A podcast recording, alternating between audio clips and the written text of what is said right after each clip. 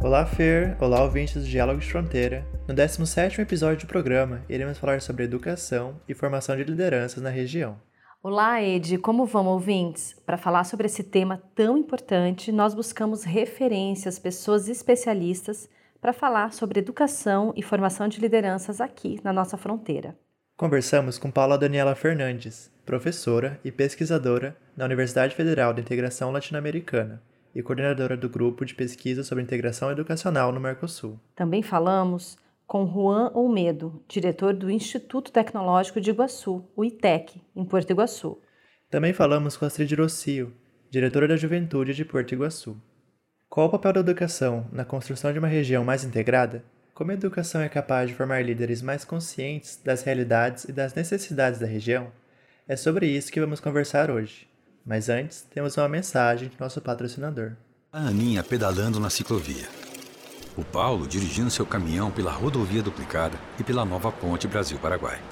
A Maria sendo atendida no hospital. Tudo isso tem a energia de Itaipu, que todos os anos gera milhões de megawatts-hora. E com toda essa energia, Itaipu entrega obras que transformam a vida da nossa gente. Porque mais que uma usina de energia, somos uma usina de entregas. Itaipu. O amanhã já começou.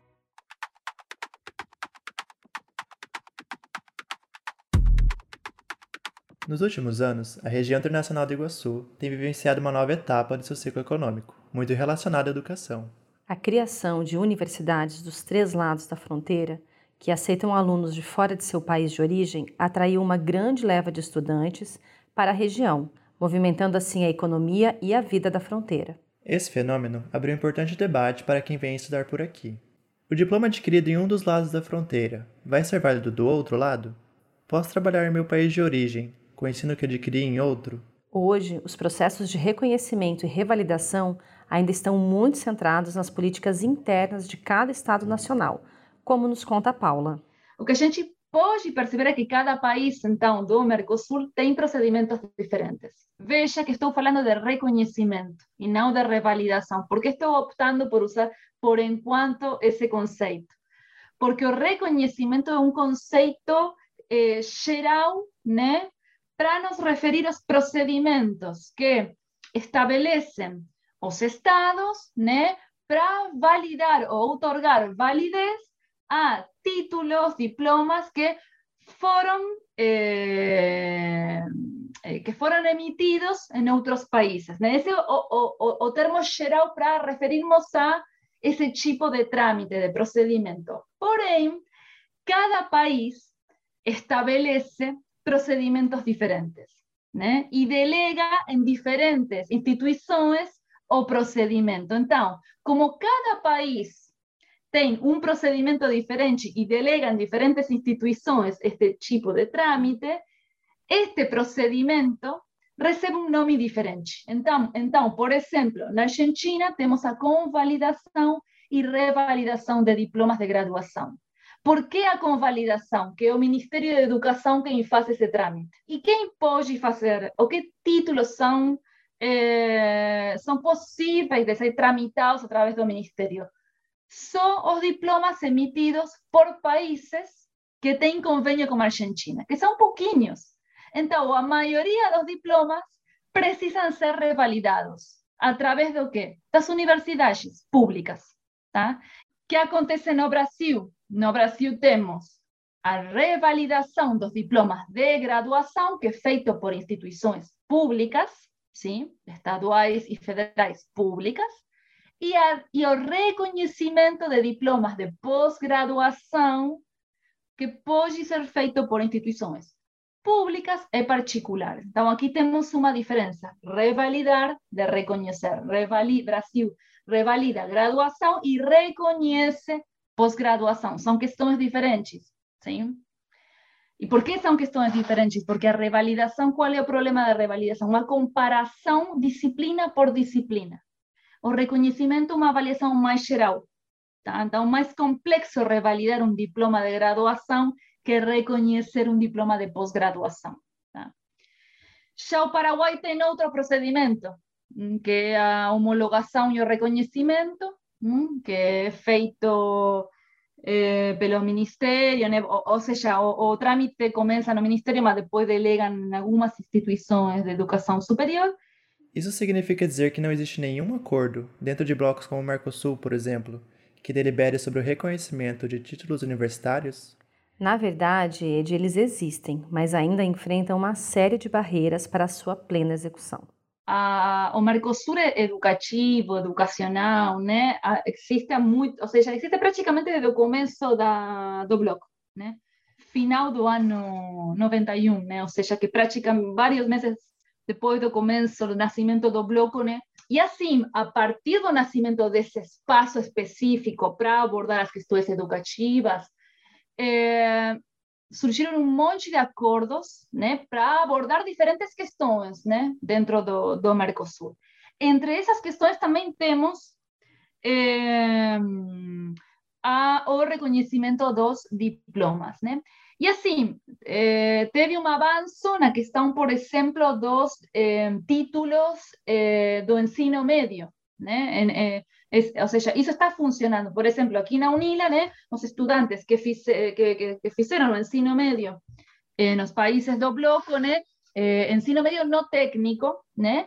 Eh, eu acho que conseguem, não, não precisam fazer uma prova de homologação né, para que seja aceite esse, esse diploma. Né? Em outros casos, precisam fazer um, um, um eu acho que são duas provas que precisam fazer em, em uma escola aqui de Foz do Iguaçu, né, para pôr o exemplo aqui nosso de, da, da Unila. Né? Então, esse, esse acordo está funcionando. Tá? Depois, tem outros acordos que estão relacionados com diplomas eh, de ensino superior, né? mas que não estão funcionando. E o último acordo é do ano 2018, que é sobre reconhecimento de diplomas. Eh, mas que acontece? Eh, o Mercosul é diferente, por exemplo, né, de, de, um bloco como a União Europeia. Né? Então, assim, como é um, um bloco eh, intergovernamental, né, as decisões, os acordos que são assinados no nível Mercosul precisam passar depois né, por cada país, pelo Senado, por diputados, né, e ser aprovados lá. Se isso não acontecer, esses acordos não funcionam. Tá, tem um acordo, mas na prática não tem validez. E depois tem outra questão que é o Arcosul, que é o mecanismo de acreditação de cursos, né, que está funcionando. Então, mas você pode ingressar ao site e ver qual é o curso e a universidade né, que está acreditada dentro do sistema. Então, o que facilitaria isso? Bom, eh, facilitaria o trámite de revalidação e reconhecimento estar no sistema Arcosul. Sempre que o país sim, tenha legislado sobre o assunto. Por exemplo, o Brasil tem um procedimento de simplificação do trâmite para o caso dos cursos que eh, constam né, eh, ou que estão acreditados dentro do sistema Arcosul. Então, o Brasil tem legislado sobre isso, por exemplo. Assim, o que eu percebo dos países do bloco é que o Brasil tem é, legislado e trabalhado bastante sobre esse tema. Existem ainda os acordos de localidade fronteiriça vinculados. Temos os episódios 5 e 6 do programa, que também abordam o tema da educação, mas que ainda carecem de implementação. Ele diz assim: as partes promoverão a cooperação em matéria educativa entre as localidades eh, vinculadas, incluindo intercâmbio de docentes, alunos e materiais educativos as partes se comprometem a incentivar a organização de currículos interculturais que integrem as áreas de conhecimento e os componentes curriculares, garantindo o direito à aprendizagem e ao desenvolvimento dos estudantes. Será promovida integração regional e a visão de pertencimento como parte de uma mesma comunidade entre os vizinhos.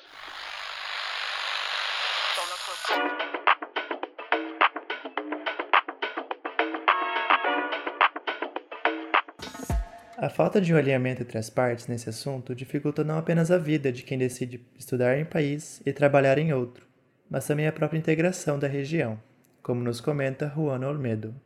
Creo que es una materia pendiente que tenemos nosotros desde este lado de Argentina para sumarnos a los proyectos que tiene tanto Brasil como Paraguay para formar eh, líderes regionales eh, tenemos que cambiar la, este, este pensamiento inicial de que somos tres países diferentes cuando realmente somos eh, un, solo, un, solo destino que tiene más de dos millones y medio de habitantes en el radio de 150 o 200 kilómetros. Em, para que te des una idea, em, el paso fronterizo de Argentina con Brasil tiene un flujo anual cuando eh, antes de la pandemia, obviamente, eh, tiene un flujo anual de aproximadamente 13 millones de personas entrando y saliendo por este paso fronterizo. Eso te indica un poco la importancia de este lugar y que me parece que nos está faltando a nosotros em, integrarnos a ese desarrollo que, por ejemplo, propone un NILA, que es muy interesante desde el punto de vista latinoamericano, Em, pero, pero debo reconocer que tenemos esa materia pendiente, necesitamos insertarnos en esta, en esta idea y romper con el paradigma de que somos tres países y no una sola región. Y yo creo que es un, yo creo que es un obstáculo difícil de, de sortear, porque si vos tenés un ingeniero que se forma en un ILA o que se forma en, una, en la Uniamérica de ustedes, eh, no puede ejercer en Argentina porque tiene que revalidar su título. Lo mismo le pasa a un médico que se recibe en la Universidad de Córdoba o la Universidad del Nordeste en Argentina, no puede ejercer su profesión en un hospital de, de ni en el Costa Cavalcanti ni en un hospital de, Ciudad del Este porque tiene que revalidar su título. Entonces creo que los países deberían eh, trabajar en este sentido por lo menos para que los profesionales que se, que se, que se reciben en esta región puedan trabajar eh, em cualquiera de los tres países, sin importar dónde, dónde se formou. Além disso, os entraves encontrados para o reconhecimento de diplomas universitários em diferentes países do Mercosul representam um limitador dos próprios direitos dos habitantes da região. Bom, eu acho que sim é um impedimento porque limita a possibilidade de que pessoas profissionais formadas em outros países possam contribuir com seus conhecimentos e suas experiências em comunidades novas, né? É, seja aqui na, na Tríplice Fronteira, seja em outras é, regiões, né? E além disso, eu acho que é, dificultar, limitar a possibilidade que uma pessoa formada em outro país deseje retornar ao seu país e possa trabalhar, né? Então, assim, a meu ver, dificultar a, possi eh, a possibilidade de revalidar, reconhecer o diploma, eh, é ir em contra dos direitos dessas pessoas, dos direitos trabalhistas, dos direitos humanos dessas pessoas. Então, tem a ver com a integração, mas tem a, tem a ver com os direitos dessas pessoas. ¿Sí? a posibilidade de poder migrar, de poder trabalhar em outro lugar. Eh, eh, es, con su pregunta, sí, eu me lembro de outras questões importantes. Estamos falando que, em alguns casos, em alguns países, nem todo, mas em alguns países, é muito caro fazer este trâmite. Então, tem no caso dos migrantes, eh, tem, migrantes que podem pagar eh, eh a, trâmite de reconhecimento, mas tem outras pessoas que não, que estão saindo dos seus países, sei lá, por diferentes situações políticas, socioeconômicas, né? Tem a situação dos refugiados, as pessoas que estão saindo de contextos eh, de guerra, né? Que talvez alguns documentos não, eles não conseguem trazer esses documentos, ou não podem pagar o trâmite. Então, o que acontece nesses casos, né? Ou seja, a pessoa tem direito de migrar, mas, e, e é um profissional, mas não pode eh, reconhecer o diploma porque não tem como pagar o diploma. Então, isso precisa ser considerado.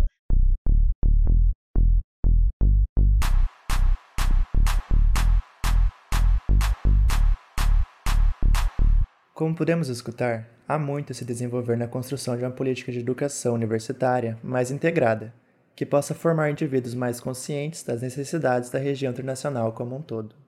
A formação de mentalidades regionais, capazes de se tornarem liderança aqui na fronteira, não é um trabalho apenas das instituições de ensino superior.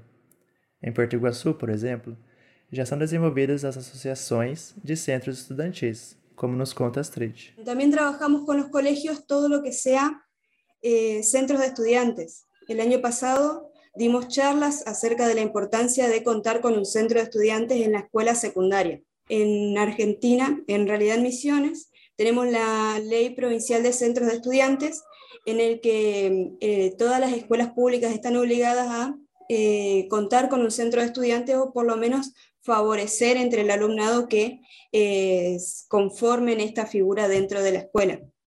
Entonces el año pasado lo que hicimos fueron charlas en los distintos colegios sobre esta temática, sobre la importancia que tiene tener un centro de estudiantes, em, sobre las actividades que pueden hacer, porque por ahí eh, armaban el centro de estudiantes, pero no sabían bien para qué funcionaba, entonces se terminaba disolviendo. Y ahora lo que tenemos que hacer en marzo, que es eh, una tarea que tenemos, es eh, organizar estos centros de estudiantes que se tuvieron que conformar el año pasado en lo que es la CESPI, la CESPI es la Asociación de Centros de Estudiantes de Puerto Iguazú. Entonces es una figura que lo que intenta es organizar a todos los centros de estudiantes, cada colegio va a poner un representante, digamos, de cada escuela, para que em, como ciudad los estudiantes se puedan organizar y llevar a cabo objetivos que se planteen. Eh, puede ser de pronto la organización de la estudiantina, que es el festejo del Día del Estudiante, con diversas actividades, o pueden ver alguna necesidad de limpiar una cancha, entonces se organizan entre varias escuelas para ir a limpiar eh, una cancha, una plaza, entonces son diversas actividades que uno tiene que ir coordinando, pero la iniciativa la tienen que tener los estudiantes.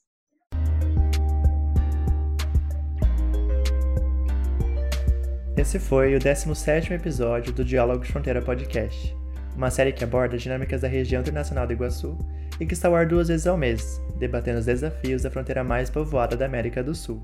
O primeiro episódio do mês sempre nessa pegada de mais conteúdo, e o segundo episódio com convidados que discutirão o tema em uma mesa redonda.